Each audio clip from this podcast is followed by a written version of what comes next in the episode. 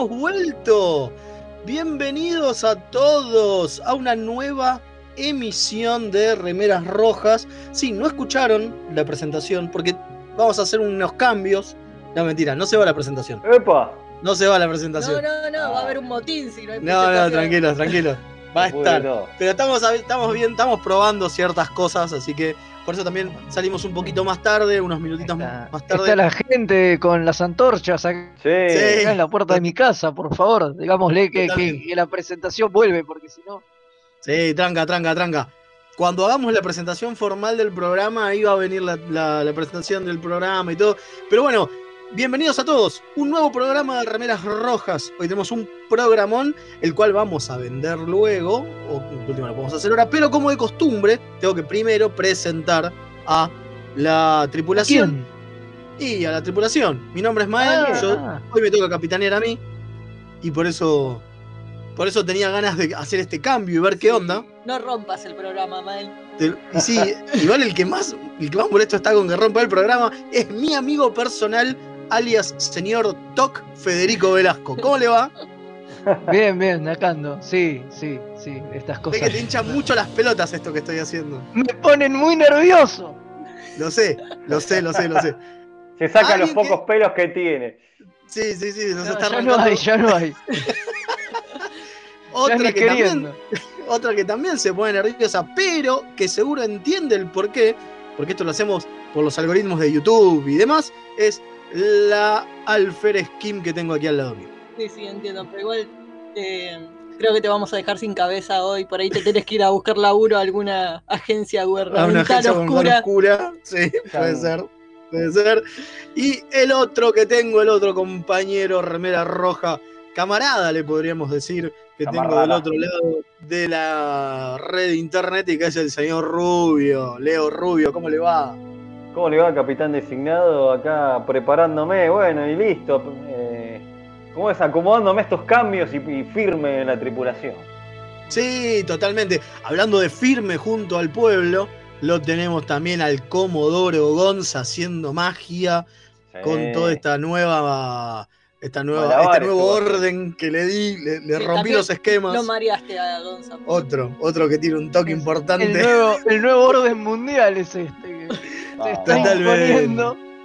Totalmente.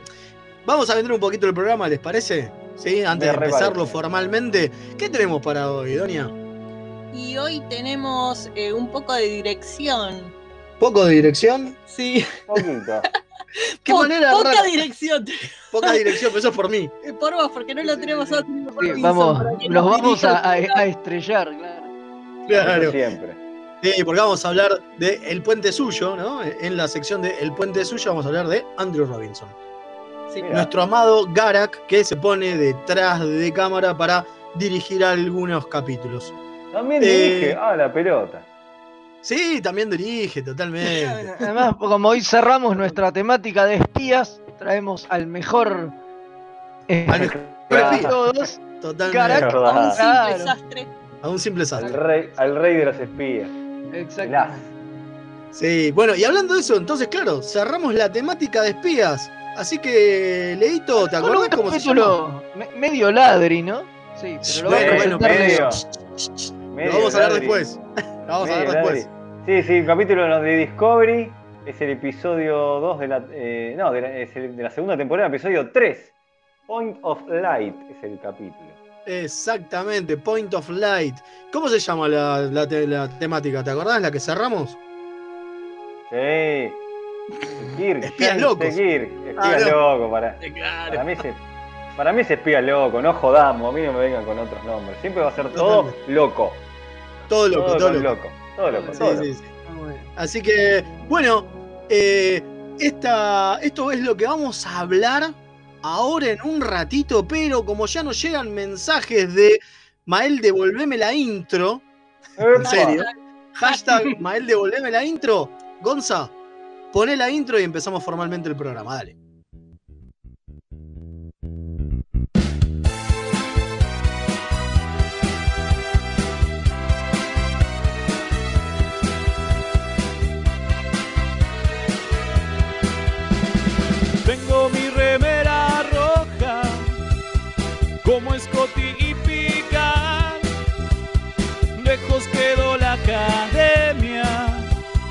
Voy camino a la Enterprise.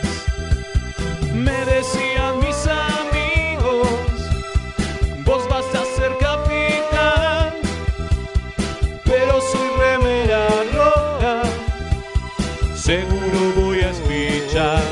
Remeras rojas, remeras rojas, con esa facha donde van. Voy con rumbo a nuevos mundos y un vulcano me sigue atrás. Tírale un phaser, tírale un phaser, o ese Klingon lo va a matar. Si le disparan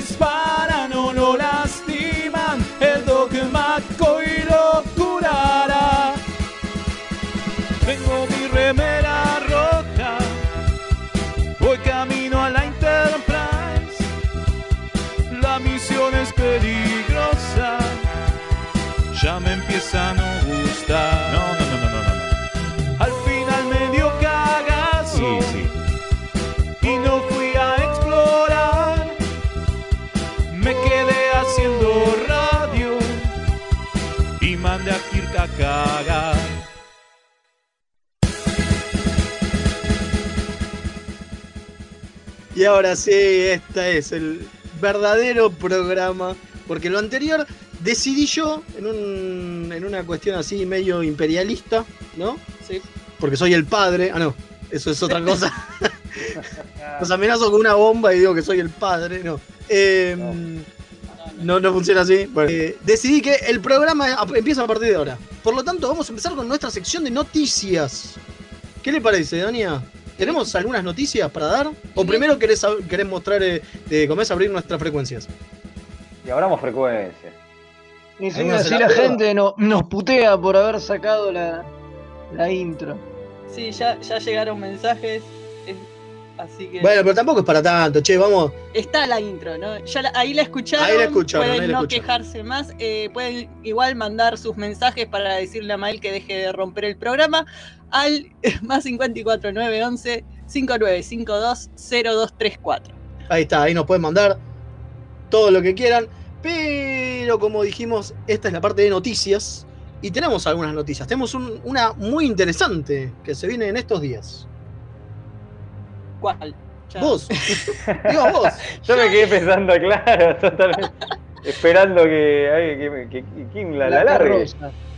Claro, te- también. Sí, va a haber un pequeño evento de un grupo acá de Argentina de Star Trek eh, para festejar el Día del Capitán Picard, el 16 de junio.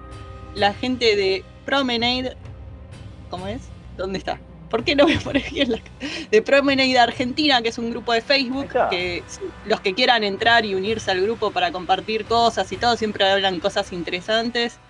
Eh, decidieron hacer un festejo entre todos y eh, se va a publicar para la gente en general por YouTube las charlas que se hagan eh, por el canal El canal está acá. el canal Promenade Deep Space 9 O sea, como Muy si bien. lo hubiera traducido Leo Deep Space 9 Promenade eh, Deep Space 9 por ahí van a poder ver las es charlas. de Space. Claro, es. Promenade de Space 9 Ahí está, así lo encuentran, porque si no, si yo pongo Deep, o sea, así como DIP, no, no encuentro nada. Bueno, la cosa es que por ahí eh, van a poder ver eh, lo que van a publicar por YouTube, que no va a ser todo el evento, porque eh, la otra parte del evento es cerrada para la gente que pertenece al grupo. Así que si quieren ir y unirse al grupo, Promenade Argentina, pueden participar de todas las actividades que va a haber en el evento. El grupo está bastante interesante porque es un grupo con, digo, mucha inclusión. La idea es que no hay haterismo, se puede hablar súper tranquilo, es interesantísimo bueno. lo que plantean. Qué importante eso. Muy importante, sí, definitivamente. Y lo que eh, seguro va, lo que se va a mostrar en el canal de YouTube son dos charlas en las que aparte tenemos el honor de que nos hayan invitado, lo agradecemos un montón, tanto a Kim como a mí. Una es sobre eh, la estética de Star Trek en general, ¿no? Muy que se llama la pela, eh, ¿cómo se llama? La- bueno, no me acuerdo cómo se llama. La pelada y Picard y los estándares de belleza Ahí está. en Star Trek. Está Así bien, que va a estar muy bien. interesante las cosas que puedan salir de la charla.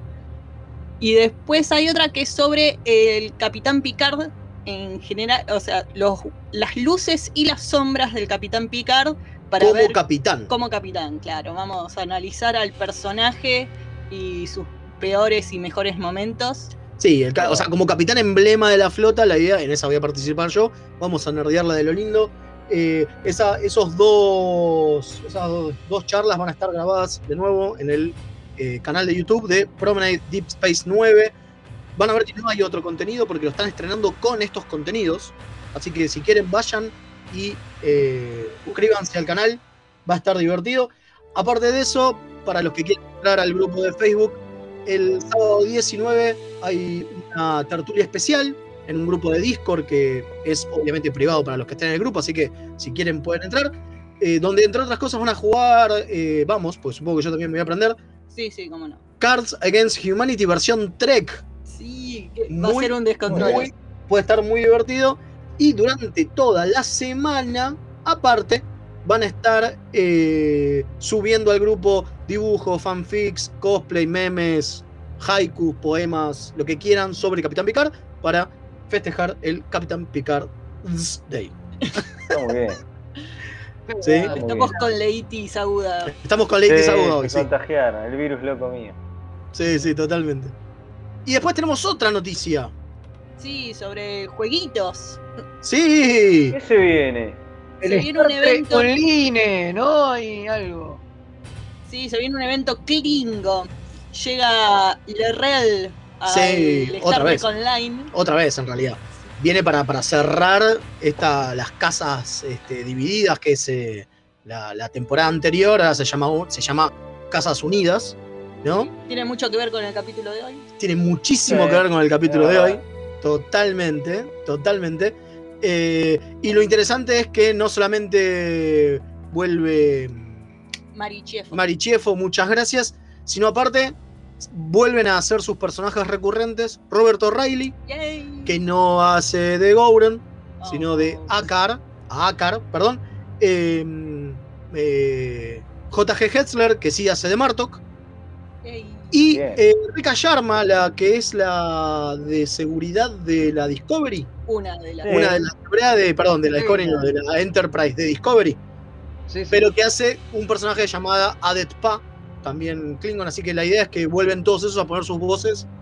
Eh, creo que ya empezó, sí, empezó el 26 de, ju- de mayo. Así que hace unos días ya se puede jugar esta nueva eh, temporada de Star Trek Online que la sigue rompiendo. ¿eh? Y los Rompe. Klingons, si los Klingons no rompen, yo no sé. Sí, yo creo que sí. Los sí. Klingonios sí. Los Klingonios. Hablando de Klingonios, hoy tenemos alguna novedad con Klingonios. Ah, ¿sí? Me parece que espérenlo para el final. Me parece que tenemos algo con Klingonios. Eh, Sí, sí. con- no los Para- miserables. Hay para todos, para todos los gustos. Totalmente. Tenemos algunos mensajitos acá. La doña de comunicaciones los va a leer.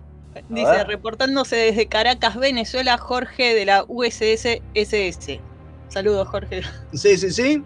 Y después, buenas noches, remeras. Vamos, Mael, te van corrompiendo el programa. Sigan tirando de los torpedos fotón. Saludos, el Capitán London. Aguante, aguante, sí, sí. De a poquito lo vamos a ir rompiendo. Hay que, hay que cambiar los estandartes, si no, nos achanchamos. Igual son los estándares, pero los estandartes es otra cosa. También. Claro, los estandartes son También los hay que que. romper a los estandartes. sí, los- también, claro. lo- Y a los cambiamos, abanderados. claro. Todo, todo, todo. De los Torchbearer, ¿no? Claro. Claro, totalmente. Eso también hay que romperlo. Bueno, este, bien, si les parece, vamos a una tandita y ya nos metemos con el puente suyo. Pero antes del puente suyo, va a venir Jack con el dato. Uh, a ver, que Todo Tempranito, bien. porque seguimos rompiendo el programa.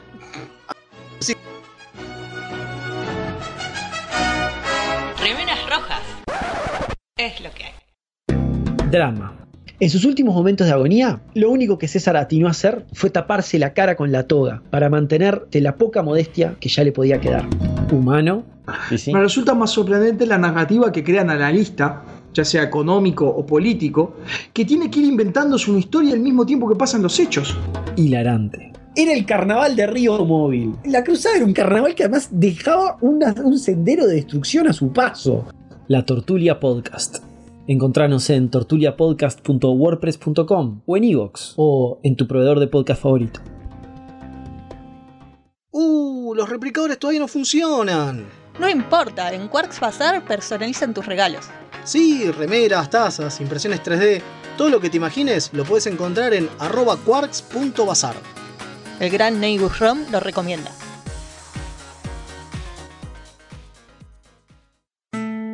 Hola, soy Gerardo y los pibes de Remera Roja me dijeron que les recuerde que lo pueden seguir en Instagram, Facebook y Twitter, siempre buscando arroba Remera Roja, con ese al final.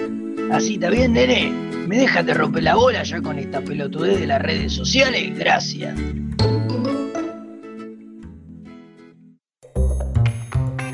¿Tenés un paquete que entregar? ¿Tenés algún envío urgente que hacer? Contactá a Mensa Fleet. Hasta que no se invente el transportador, es el mejor servicio de mensajería. Búscalo en Instagram como arroba mensafleet. Se escribe Fleet con doble E. Los amigurumis vienen directo de Japón y no son solo peluches tejidos, son parte de su cultura y son muy kawaii. Tené tu amigurumi personalizado de la mano de Hecho con Amor, de Mamá Manualidades. Búscanos en Instagram como amigurumis.mamamanualidades para ver todas nuestras creaciones. 9 Paneles es un sitio dedicado a deconstruir la historieta. Reseñas, informes y podcast dedicados al medio. El podcast de 9 Paneles. Hermandad condenada. 60 años después. Eventorama. Gen mutante. Distinguida competencia. Búscanos en 9paneles.com, también en Facebook e Instagram.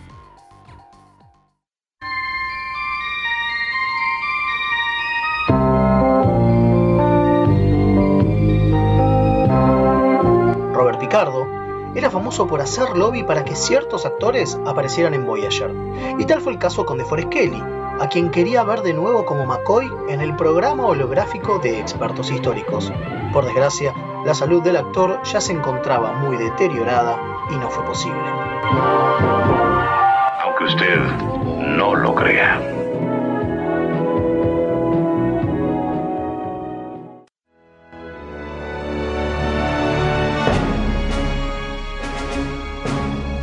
El puente es suyo.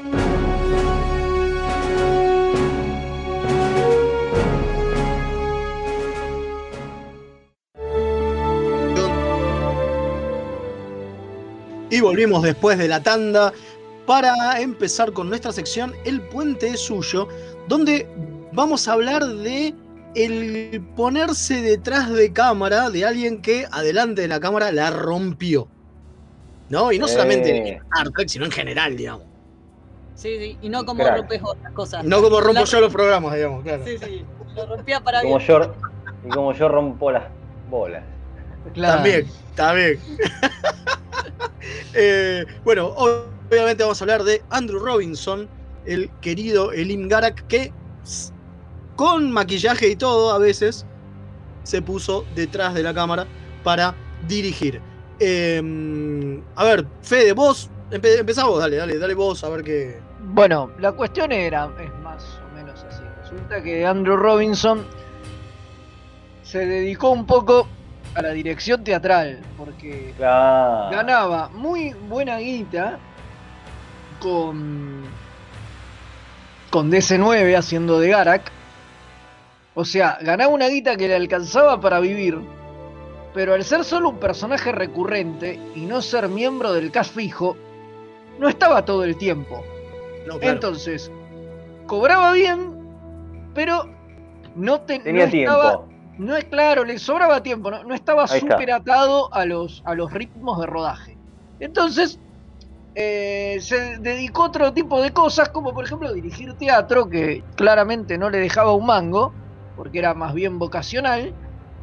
Y bueno, nada, y dirigió dos obras, una de Beckett y la otra en este momento se me escapa, Eh, y, y ganó unos premios por estas obras. Y dice que cuando le hace en Los Angeles Times una nota contando que ganó, fue el único director que ganó dos veces el mismo premio el mismo año. O sea que Tremendo. Ah, fue, maravilloso. fue- fue como grosso. La Eh, rompió.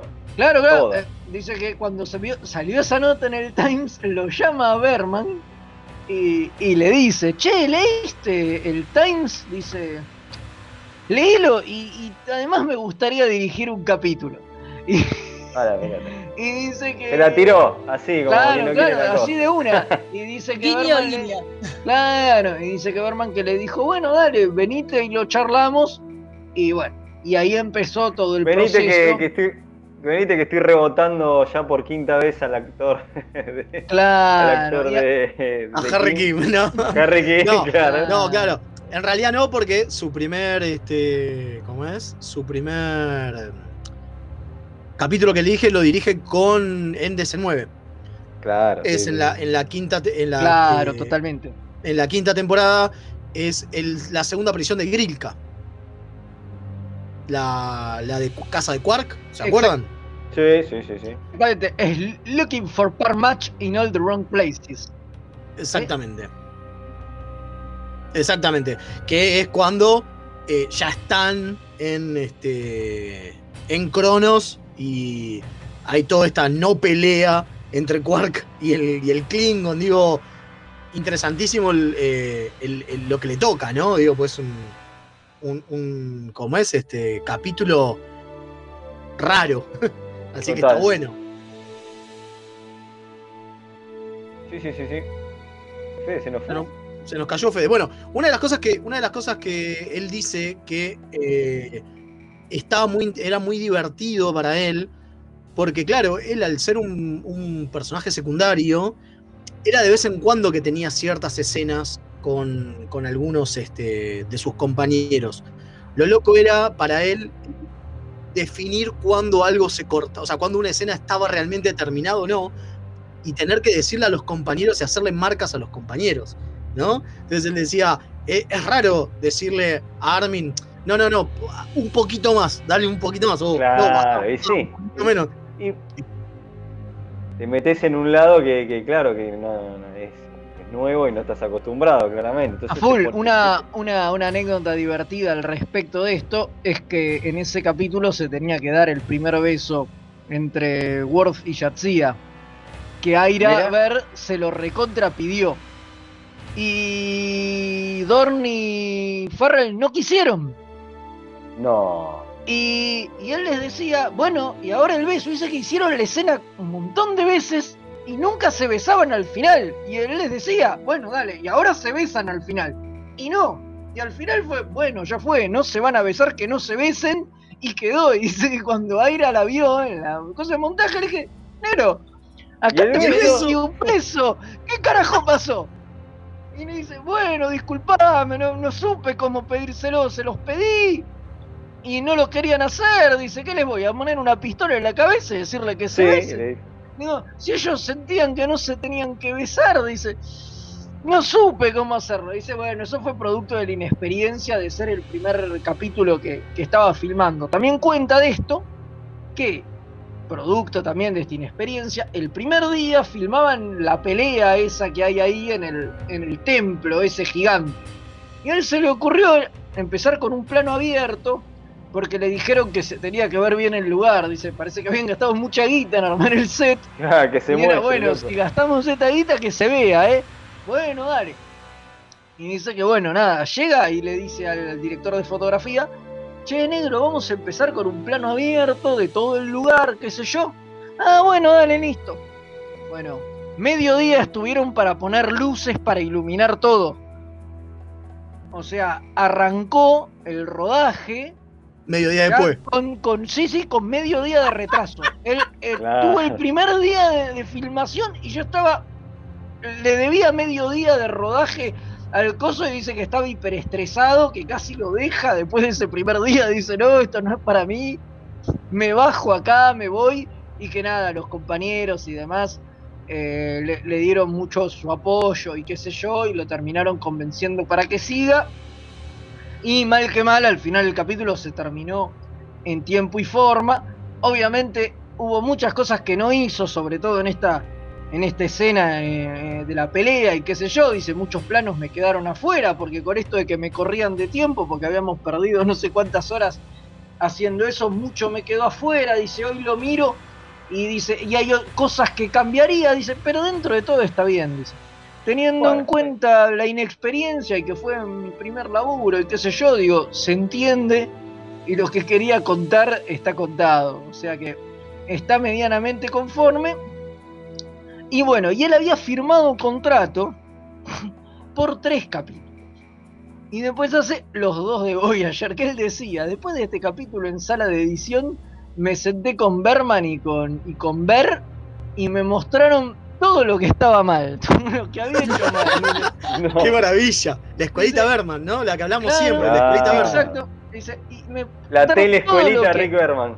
Tal cual, dice, y me contaron todo lo que había hecho mal para que no lo, para que no lo repitiera. Y me- Y dice que él cree que si no hubiera tenido el contrato ya firmado por tres episodios para dirigir, lo hubieran mandado a la mierda y nunca, nunca hubiera hecho los, los dos de Voyager que, Sí, que que uno hizo es, después. eh, uno es de Blood Fever, que es cuando. Uy, por eh, favor. Cuando Boric. cuando Boric está caliente con Coso, Con, con con Torres. Torres, con Belana. con Belana. Eh, y el otro es Unforgettable, que es eh, ese donde está Virginia Madsen, que supuestamente es toda una raza que tiene, tiene esta cosa de que la gente lo- los olvida, ¿no? Y que supuestamente Ah, tiene una sí, relación sí, con, sí. con Chakotay y que se olvida rápido Chakotay a la hora de dejar de verla, la olvida. Yo realmente el que miré más por arriba fue ese último que hizo. Me di cuenta que es muy clasicón. En ese, por lo menos, es muy clásico. Tipo, todas las escenas, to- todas las tomas, todos los movimientos de cámara son todos. Es como que jugó seguro con ese. Vos decís estaba en piloto automático. Claro, o sea, no, no. Eh. a gritos. No, no, no sé si en piloto automático, pero sí que jugó a seguro. Y después, releyendo sobre lo que él, sobre su experiencia, una de las cosas que dice es que no lo haría nunca más porque dirigir televisión. Porque a diferencia de lo que es en una película, en todas las películas que él laburó y que él veía los directores, ¿no? Tipo, recordemos que él este, laburó con directores muy grosos, como en películas como Harry el Sucio, y en directores medio nobles, como por ejemplo eh, Clay Barker en. Ay, se me fue el nombre. En Hellraiser, ¿no? Eh, Hellraiser, ahí está, en Hellraiser. Por entonces- favor. Él entendía que la dirección era más de. más personal, más su visión, ¿no? Poder él. Claro, como que tuvo, la- con todo lo que trabajó en su carrera, pudo ver distintos puntos de vista de directores en el cine. Más independiente Totalmente. y más profesional, sí. Claro, el tema es que cuando llegó a la tele, una de las cosas que le pasó, digo, más allá de estar súper agradecido con los productores de Star Trek por mostrarlo, es claro, por dejarle la, digo, darle la posibilidad, es que el problema era que los tenía atrás hablándoles todo el tiempo. Y él dice, Ah, la experiencia es medio una cagada, porque estás rodeado de monitores para adelante. Vos realmente, tu laburo no es solamente con los actores, sino hay una cuestión técnica que es muy fuerte en la tele y que se tiene que resolver todo muy rápido, pero aparte de, de estar adelante tuyo un montón de monitores, atrás tenés un montón de productores que todo el tiempo te están hablando y diciéndote pelotudeces al oído y no te dejan pensar. Dice, y nada que ver a lo que yo sabía de la, del cine. Porque en el cine es distinto. Digo, en el cine no, podés tener uno o dos chabones que le hinchan las bolas al Claro. director. Pero el director se da vuelta, le dice, callate la boca y listo. Pero ni, hablar de, ni hablar del teatro, ¿no? Por supuesto, otro medio. Y ni hablar en el teatro, totalmente, que es todo, digamos, es todo él, todo el director. Eh, así O sea, que, Esto fue en realidad, eh, todo esto que vos contás, en realidad él lo siente mucho más cuando se va después de Star Trek a dirigir eh, cuando se va a hacer. Chat que es la serie que protagoniza su hija, o sea, la hija en la vida real, ¿no? Rachel real, Robinson. obvio. Ujú. eh, La era juez una de las Amy. era, era una, exacto, era una, era una de las protagonistas de la serie y él ahí dirige muchos capítulos dirige, dirige bastantes capítulos y es como uno de los directores semi-regulares de la serie. Y ahí se hincha las pelotas. Ahí es que él Y después ahí es cuando no, dice. no claro, vuelve, claro. Nunca o sea, más. porque, porque en Star Trek Hasta acá. mo- en Star Trek mojó tres veces nada más, digamos. O sea, cuando él se quiere dedicar profesionalmente a la dirección, es en esta serie que, que se mete y es, y es uno de los directores semi-regulares, dirige bastantes episodios, y ahí se hincha las pelotas y dice, no, bueno, listo, nunca más. Basta. Hasta acá, hasta acá llegué porque, porque no, no da. Y bueno, y algo de la- que contaba... sí, Una de las cosas, pasa que una de las cosas que él decía es que eh, en realidad el actor tiene de primera, tiene que siempre pensar en que va a ser pobre, en que sus laburos no van a ser continuos, en que va a tener que, eh, cuando agarra un buen laburo, ahorrarla porque no sabe cuándo va a laburar de nuevo. Entonces Claro, esta beta bueno que él eso. tenía, esta beta de director, era justamente para esos huecos donde él podía ya hacer otra cosa relacionada Claro, él decía, si no me sale más laburo, eh, y yo Claro, me la patiné última- toda, para exagerar, de última, Claro. este, me dedico a dirigir, como Me hicieron eh, Claro, como de- que Frakes se transformó en un director más en un importante. director, bueno, o, o Robbie McNeil, digo, Robbie. Duncan McNeil, que es lo mismo, digo, ellos se dicen a sí mismos directores más que actores ahora. El tema es que se hinchó la pelota después de la jueza Amy, porque no soportaba tener a los productores atrás Ya fue. diciéndole a- todo a- el tiempo boludeces y que no A pudiera ver si pensar. saco, claro. Dijo, ya fue, a ver si saco más guita en las convenciones Trek que haciendo esto. que Totalmente. Las, las guindas. boludo. Totalmente. Y me escribo una novela y así.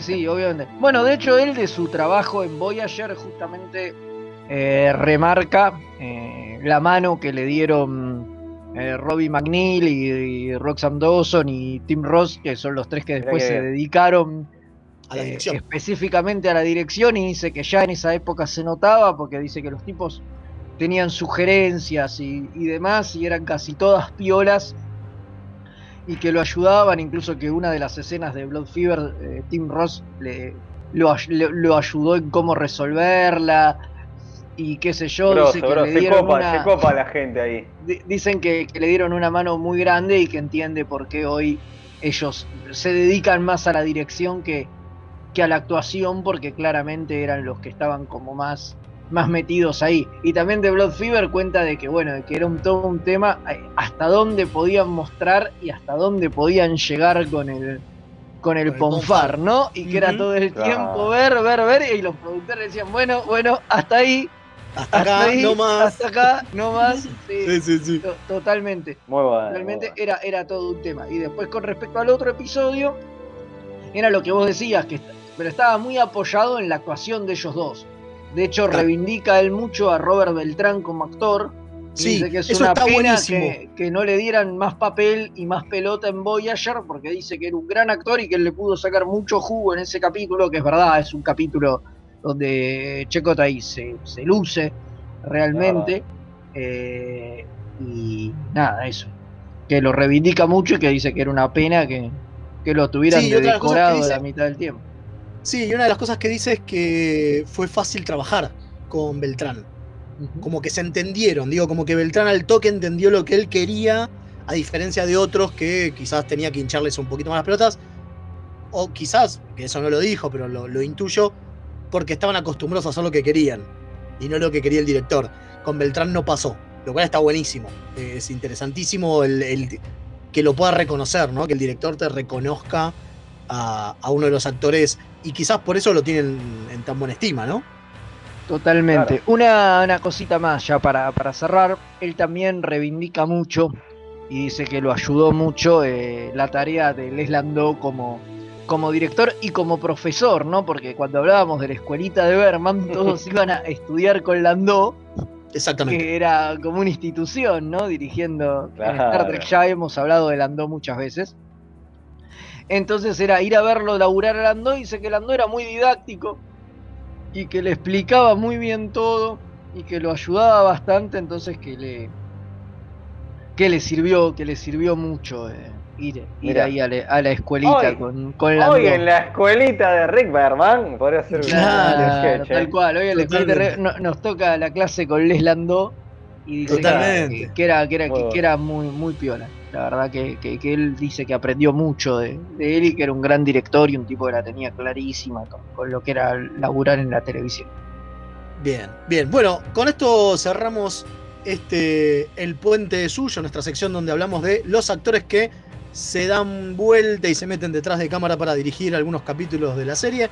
Vamos a una tandita ahora y después vamos a hablar del capítulo de la semana que cuál es, Kim? Point of Light. ¿De? Star Trek Discovery. Ahí está, sí, se me trabó. Ahí está. Sí, me. Es, Star Trek Dis, puede ser. Disco Disc. Sí, en nuestra temática. Kirk, James Kirk. Ya Ahí me está. tiene podrida esta temática. Tiene esta Sí, temática. Fue larga esta temática. Fue larga. Sí, ¿qué fueron? ¿Cinco, no? Sí, Sí, sí, fueron mes de cinco. cinco lunes. Puede ser por eso. Así que, bueno. Espías locos, no tandita. jodan. Eso, espías locos. Vamos a la tantita y volvemos con los espías locos.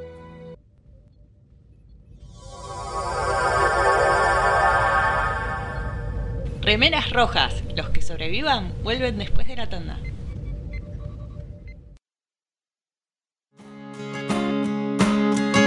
Hola, soy Rosalía y los chicos de Remeras Rojas me pidieron que les recuerde que pueden invitarles un cafecito entrando en mixtaperadio.com.ar para ayudarlos a mejorar el programa. Che, si quieren que les inviten un cafecito, ¿no es mejor que sea uno en Che Sandrine?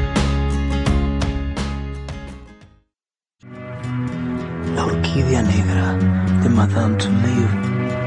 Un viaje radial al vértice de la circunferencia de la mente y los sentidos.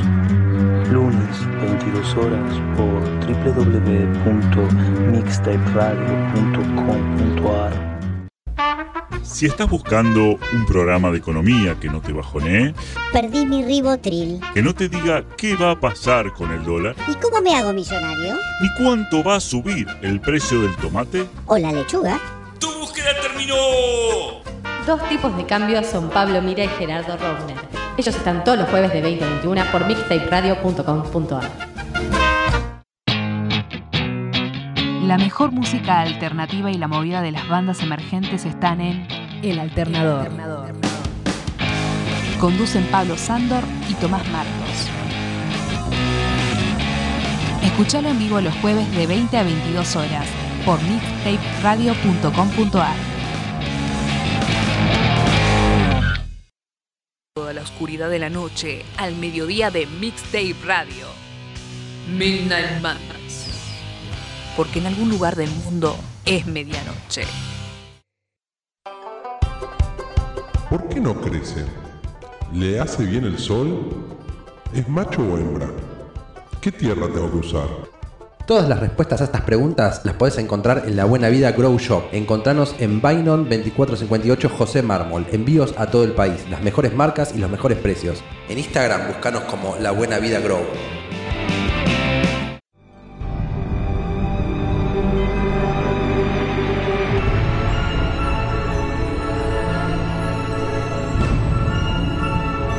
Capítulo de la semana.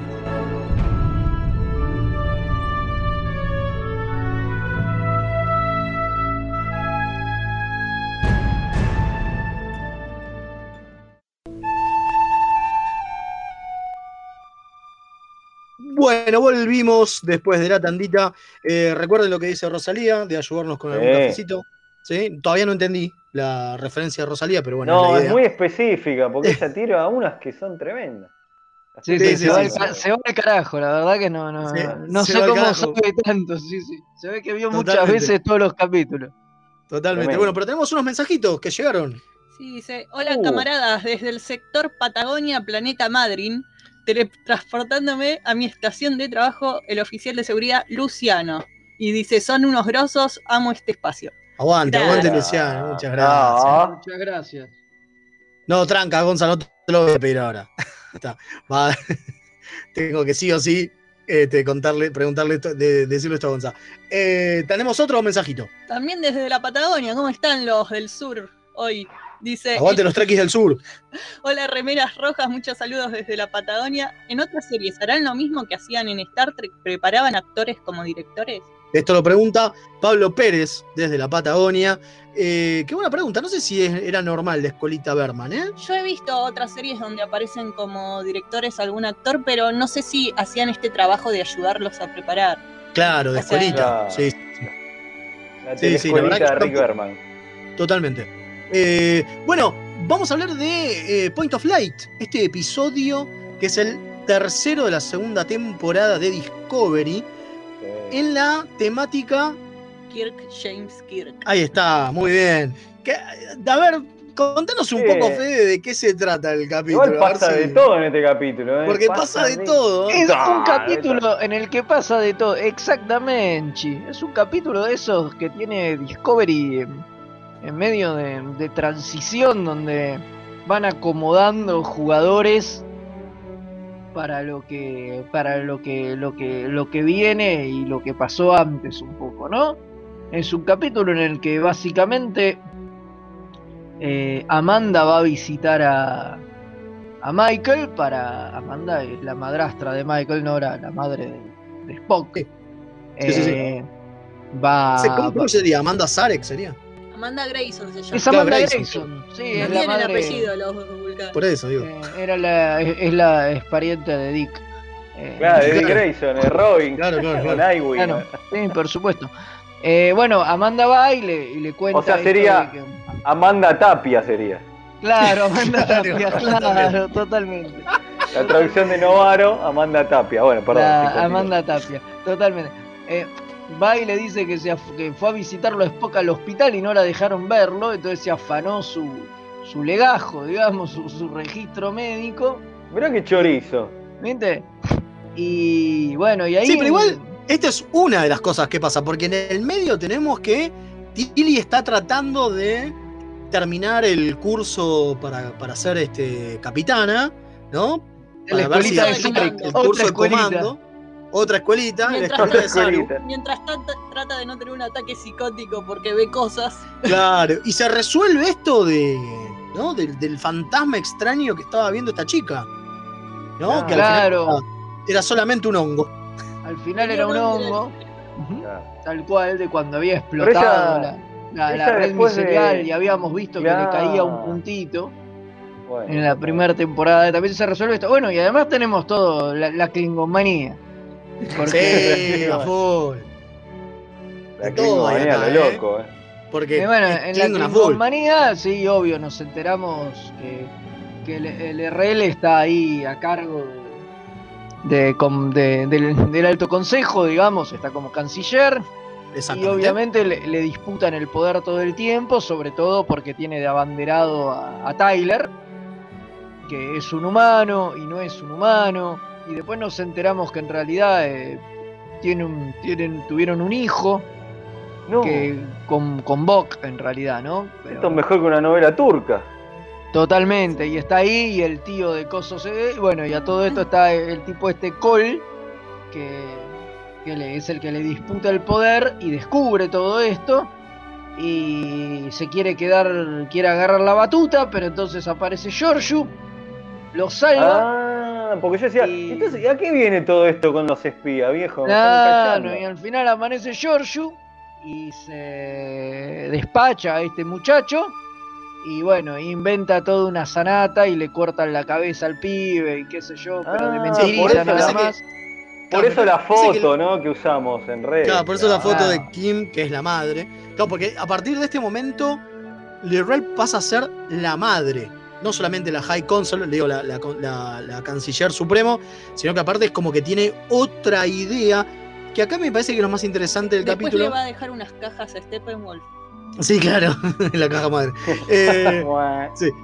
Eh, no, ah, digo, lo que me parece más interesante del capítulo es esto de que para la federación o esta protosección 31, en realidad ya era la sección 31 de posta, porque aparte lo dicen, eh, Sí. donde está Giorgio, lo importante es que Lerel siga como canciller, porque es la que, digo, es como Es mantener la estabilidad para que no se vayan al cuerno los Klingon y vuelvan a atacar a la Federación. O Claro, sea, pero me parece que el movimiento es un movimiento bien de, de CIA entrando en, Olvídate. no sé, en Afganistán y poniendo Bueno, no o en tanto Irak. porque no van a saquear sus recursos, pero bueno. Bueno, pero en realidad lo que hacen es van y bancan a alguien porque no les interesa que, banque, que, que aparezca otro Que venga otro, claro, entonces No, bancamos a este. Más cuando el- en la temporada anterior, en realidad, los que la plantaron a ella como líder fueron los Federitos. Así que sí, es claro imperialismo yanqui donde van y desestabilizan gobiernos y ponen al tipo que ellos quieren. Exacto, eso voy. Y no solamente eso, sino que aparte entra toda la cuestión de vos sos la primera canciller, te hinchan las pelotas porque sos mujer, no tenés que ser. Y está bueno que se lo diga justamente Giorgio, que recordemos es la emperatriz Sí, ¿no? sí. Del, del universo espejo, que le dice: los hijos son una debilidad, tus parejas son una debilidad. Ah, Tengo un problema con toda esa línea argumental, pero después si quieren lo No, hablamos. no, digo, ahora lo, lo- lo decimos, digo, pero me parece que está bueno que sea justamente Giorgio porque le baja la línea de un imperio se maneja de esta manera. A mí me sirvió. Y la, después vos pensás, che, pero Claro. una hija de puta, ¿no? Genocida. Genocida, tipo, no estaría bueno tomar Consejos de consejos de, gobierno. claro, consejo de una mujer así. La verdad que no. Sí, a mí me molesta un poco porque toda esta discusión del final y toda esta parte de ella, de la madre, del final, es como que va en contra, o sea, porque todo esto tiene un, un gran mensaje feminista, ¿no? La idea de la primer mujer Klingon líder. Eh, Sí, aparte Cole en un momento se lo dice, que Claro. esta mujer me va a dar órdenes. Claro, Sí, lo, di- sí. lo difícil que es ser una mujer tomando el poder y qué sé yo. Y que entonces tenemos un gran tema feminista, ¿no? Que está buenísimo. que está buenísimo. Y por el otro lado te dicen, bueno, pero si querés ser una mujer al poder tenés que no tener hijos, no tener pareja y no parecer débil jamás, nunca. Y es como, a ver, cuando un hombre toma el poder de, en este tipo de, mm, de regímenes, ¿no? Que son eh, dinastías, Sí. porque es canciller, pero en realidad es casi una emperatriz, con- convengamos, Sí, ¿no? sí, sí, sí. Y las casas Klingon se llevan por linaje. Entonces, línea, el que sí. viene después. En cuanto uno asume el poder en este tipo de cosas, lo primero que haces es querer tener descendencia, porque Claro, tenés que establecer o sea- la línea de sangre de la dinastía. Entonces, Sacarle que la al final. Exacto, que ella diga al final, no voy a tener hijos jamás, está diciendo mi línea va a morir conmigo y, mi, y mi casa nunca va a tener más el poder. Bien, entonces todo, todo, todo- por eso están todos festejando. ¿eh? Es lo contrario a lo que debería estar haciendo Es ella. mal, es lo contrario a lo que supuestamente Giorgio hizo en el universo espejo, que por eso quería dejarla a Michael del espejo Claro. como su sucesora. Entonces, es un. Tiene que matar todo lo que le haga parecer femenina y débil, pero al mismo tiempo está matando la forma en que se gobierna. Entonces, es como que. eh, ¿Por qué no tendría que gobernar ella? ¿Por qué tendría que ser más débil por tener descendencia? Todos los emperadores tienen descendencia y tienen que cuidar a los hijos porque el resto se los trata de matar porque justamente quieren el poder. Y parte de ser un líder de este tipo es proteger a tus hijos para proteger tu descendencia, para proteger Sí, sí, sí. el poder de tu casa. Entonces que ella diga, ni voy a tratar de proteger el poder de mi casa, está mostrando debilidad. Sí. Es al revés. Está muy buena, muy buena visión, muy buena visión. Sí, y sí, cómo sí, se sí. va, eh, la idea feminista cae, ¿no? Con eso. Porque está demostrando que termina siendo, en vez de empoderarla, termina demostrando que es más débil. Sí, y en parte me hace acordar también a, a, eh, Daenerys en, en Juego de Tronos, esto de, de que la mujer al poder no tiene que tener hijos. Porque, claro, si vos tenés hijos, te vas a concentrar en tus hijos y no podés pensar en gobernar, porque, claro, sos mujer y eh, eh, así funcionan los cerebros femeninos. Y es una porquería. la- esa Tiene que estar en la cocina lavando los platos. Claro, si, si tenés tus hijos, van a ser su- tu prioridad, entonces no vas a poner el imperio como prioridad. Entonces a Daenerys Targaryen le, le mataron la capacidad de tener hijos, que no, o sea, no es, ese es el, es el mensaje que terminan ma- mandando, no Claro, es, sí, sí. o sea, no lo hace por, por Por elección. eso, pero no importa. No lo hace por elección, pero medio el mensaje que muestran es que si una mujer quiere tener hijos, el hijo tiene que ser su pueblo para que se pueda ocupar primero del pueblo. Sí, es lo mismo que pasa acá. Es la única que diferencia es que acá acá. Lerrell lo elige. Acá Lerel está eligiendo no tener más lo elige. hijos. Acepta el consejo de Giorgio Sí, sí. y acepta el no tener más hijos. obvio. Claro, no, porque de última podría haber dicho, bueno, no puedo tener este hijo porque tiene todo el quilombo de Bog, Con Bok, claro. pero podría haber tomado otro consorte Klingon, que es clásico de esto, tomás otro consorte de una casa poderosa para aliar casas y tener más poder político, y después tenés un hijo con esa casa, es lo que se haría en este caso. Y Es ella la elige, historia de Inglaterra. Claro, y ella elige no hacerlo y decir no voy a tener más hijos por es- toda esta taradez de que, claro, si tiene hijos una mujer es débil. Es, eh, posta es lo que me molesta de- del mensaje final de esta parte. Buenísima, buenísima la lectura que ah, yo, obviamente, por ser varón, no la vi. Me encantó. Sí, sí, No sé ustedes, chicos. lectura. No, se me, se me pasó. Muy interesante. Che, en este capítulo pasa algo también particular que no podemos dejar de destacar, que es la aparición del capitán Diego Vela, ¿no? Pero Este, sí. La, aparición del primer este, capitán Hombre. varón eh, Latino. latino, interpretado por un latino. Che, pero pará, me dicen que tenemos un mensajito de alguien especial. A ver, Gonza. A ver. Me llamo Javier Sotelo. El papel mío en Star Trek Discovery es Capitán Diego Vela. Y saludos a los oyentes de Remeras Rojas. ¡Wow! ¡Eh! Ah, o sea, Javier Sotelo nos mandó un saludito. Eso me parece que es porque la semana ¿Por que viene tenemos una entrevista exclusiva con el actor de El Capitán Diego Vela.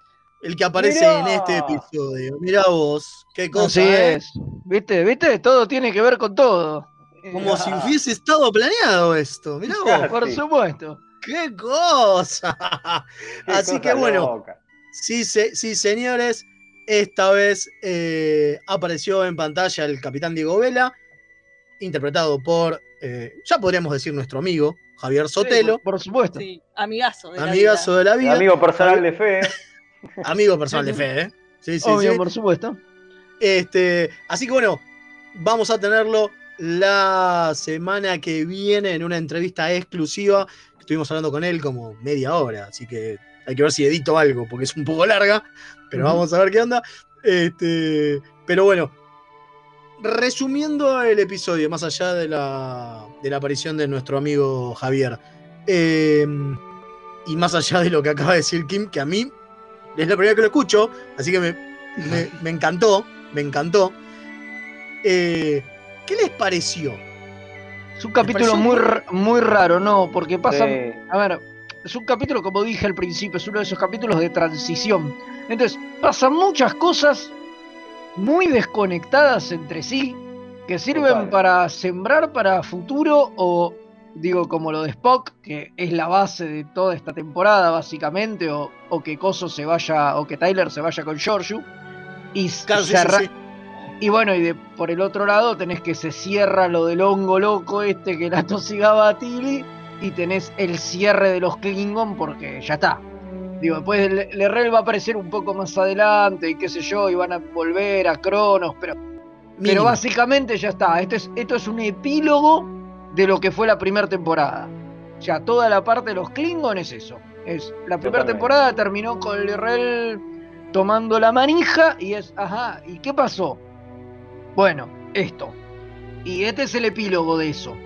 Y ya está, porque de hecho en los dos primeros capítulos no, no habían aparecido los Klingon. No, no, Eh, claro, claro, claro. Por eso, Eh, entonces, es un capítulo mu- muy, transicional, entonces es raro, digo, pasan un Sí, porque en de realidad cosas, no el capítulo pasa no es nada. malo, pero no pasa nada. Pero no pasa nada, no, no trata sobre nada. Sí, totalmente. Eso es una de las cositas. A ver, con la manera que tiene de, de contar las historias este, Discovery, está bien que aparezca a veces en uno de estos capítulos, ¿no? Es necesario. Claro. Sí, obvio, por supuesto. necesario. porque sí, Sí, por no, eso digo- no pueden no hacerlo. O sea, tienen muchos hilos dando vuelta, entonces tienen que cerrar algunos, y, pero además tienen que seguir con la temática de la temporada, entonces tienen que avanzar un poquito lo del ángel rojo, pero tienen que terminar ciertas otras cosas. Totalmente. Eh, por eso pasa tanto en este capítulo, porque eh, tienen que empezar a atar hilos. Sí, sí, sí, sí, sí. Este capítulo le tocó dirigirlo a Olatunde Osunsami, que es como el, el, eh, el caballito de batalla que tiene Discovery, ¿no?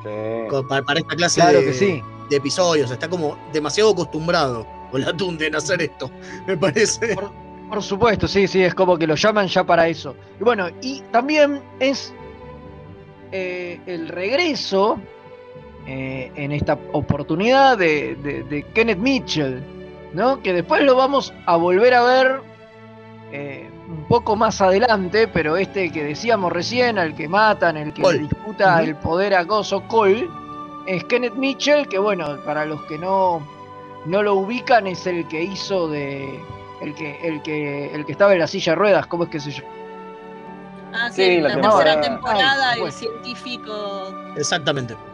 El que trabaja Exactamente, para que- el sindicato de Orión. Tal cual, viste que fue el actor este que, bueno, nada, tiene esta enfermedad que lo dejó en silla de ruedas y lo siguieron llamando porque él había hecho varios roles pequeños. O Sí, sea, más había hecho de su hijo, había hecho del hijo de Cole, lo había hecho también. claro, por eso en la, tempo- en la primera temporada era la Cole ya, y después, en esta misma temporada, en esta segunda temporada, va a ser del hijo de, De Tyler y, Ma- y, y, y de, Lerrell. Bo- de Bucky y Cre- de Rel, exactamente. de- Crecido. del, del Ya coso crecido. albino ya crecido, exactamente, va a ser él, porque él estuvo a punto de, de ser Bok en realidad. Claro. Originalmente Tyler iba a ser Cole Ya, o sea, el actor, ¿no? Sí, sí, sí. Claro. Y, y Kenneth Mitchell iba a ser de Bok, pero bueno, nada, al final cosas de casting y demás terminaron de quedando al revés y, y bueno, eso. Totalmente. Pero bueno, y es también durante estos capítulos y esta temporada que él se entera que tiene esta enfermedad y todo, o sea, es como todo un, un momento bastante importante en su en su en, en la vida de, de la vida obvio. y, y él dice que bueno, nada, que, que fue Mari Chifo quien, quien lo ayudó a, a contarle al resto del elenco y demás y, y explicarles lo que, lo que le estaba pasando y, qué sé yo. Totalmente. También volvió, hizo varias voces en, en Lower Decks de varios Sí, sí, personajes. sí, obviamente, obviamente. Una de las Está cosas interesantes de este capítulo, que lo voy a poner solamente este, como para último datito, es que eh, al principio, en el Consejo Klingon, se ve la- por primera vez eh, las D7, los Battle Cruisers que tienen Sí. lo- lo- los cruceros de batalla D7 que genera, que es la primera vez que las naves van a tener un solo símbolo, que es el símbolo Klingon, y no los símbolos de las casas. Que es esta unión Sí. que quiere hacer Lurel en. eh, ¿Cómo es? Eh, de todas las casas eh, Klingon, para que sean una sola raza, ¿no? Y no sean solamente un Una nación. una nación, exactamente, y no sean una sola, y no sean casas dispersas que se disputan el poder. Es interesantísimo para todos los que buscan canon, ¿no? En esta serie está bueno esta parte. Bueno, otra cosa Dale. es lo de la casa de Mog. Sí, era lo que iba a decir. Sí. Ah, No, decilo por vos, favor. Fede. No, por favor, decirlo vos es lo mismo. que de fondo, entre la gente que eh, una mujer que está ahí en el consejo, cuando están todas las casas reunidas, se puede ver que tiene los distintivos de la casa de Mog. Así que está ahí Está ahí, representada la casa de Worf. La casa de Worf. Así que Muy bueno, bien. eh, estamos un poquito cortos de tiempo, así que vamos redondeando. eh, pulgar para arriba o pulgar para abajo. Eh, ahí, en el, dem- en el Eh, medio, sí, totalmente. eh, totalmente. Porque eh, para abajo todos en tendría un que mes, haber- ¿no? Sí, porque para abajo tendría que haber sido malo, y no es necesariamente malo, pero tampoco claro. es bueno, es intermedio. Nos Es quedamos ahí a, mi- a mitad de camino, sí. Es un gran Totalmente. Lo que pasa es que es como, por todo lo que dijimos antes, es difícil juzgarlo en sí mismo, porque como es una continuación de historias que vienen, eh, no es una unidad.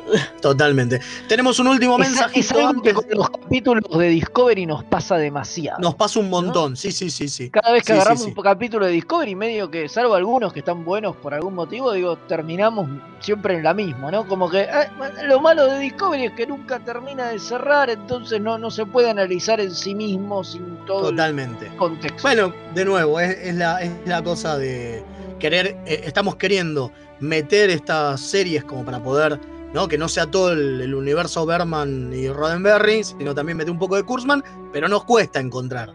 Pero bueno, ya vamos, ya vamos a hacer un poquito más. Eh, tenemos un último mensajito antes de irnos a algo especial que tenemos hoy. No, ¿qué se viene?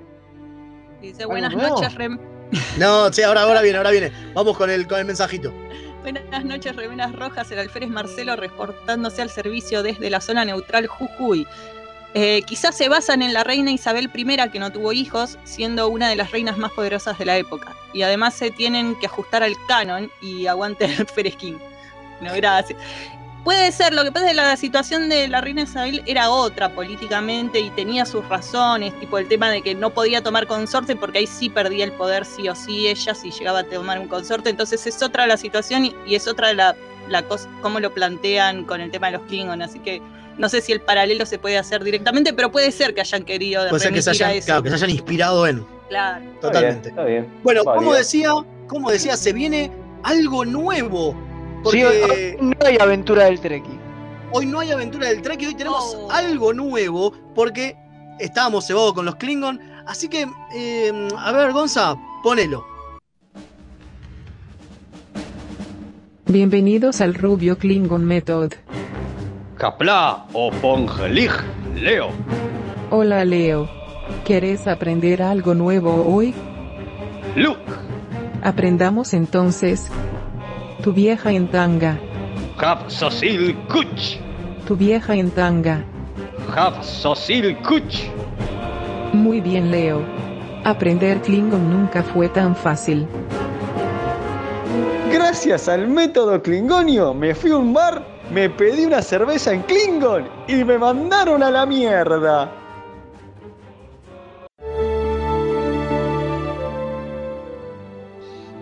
Así que ya saben, si quieren ¿Vieron cómo estoy, aprender... apre- ¿Vieron cómo Si estoy quieren- aprendiendo? Claro. Si quieren aprender Klingon, escuchen para más de el Rubio Klingon Method, de esta manera especial que está haciendo que nuestro alférez Leo eh, aprenda un nuevo idioma y pueda hacer cosas como pedir una cerveza. Ah, bueno, el año que viene quiere vacacionar en Cronos, me dijo, entonces Claro, está, está claro. practicando. Sí, sí, sí. Espero que no me manden a la mierda. Ahí directamente Eh. me matan. Eh, bueno, sí. Ahí directamente me destripa. Che, tenemos un saludo cumpleaños, ¿no? Para antes de irnos. Pero por supuesto, a nuestro amado Eric Kosher, un grosso que le pone la voz a- de locutor a la aventura del Treki, un amigo del alma. Eh, le mandamos un saludote porque es su cumpleaños hoy. Cumple muy poquito porque es un niñaco, un pero lo pibe. queremos igual. Eh, así que, Kosher, un abrazo enorme y que termines muy bien tu día. Ahí está. Lo salte- Mira, te lo hago en Klingon. El saludo de cumpleaños. Feliz cumpleaños. Kosif Data- Datahaf. Ponele. Estoy Ahí aprendiendo. está, ¿viste? ahí está. Grande, muy bien. Muy bien, Leo. Está aprendiendo en serio con el rubio Klingon Method, ¿eh? Viene, viene, Eh. En Va realidad eso- haciendo, va- vamos a hacer el programa en Klingon al final. En realidad no sé si quiere fin de año.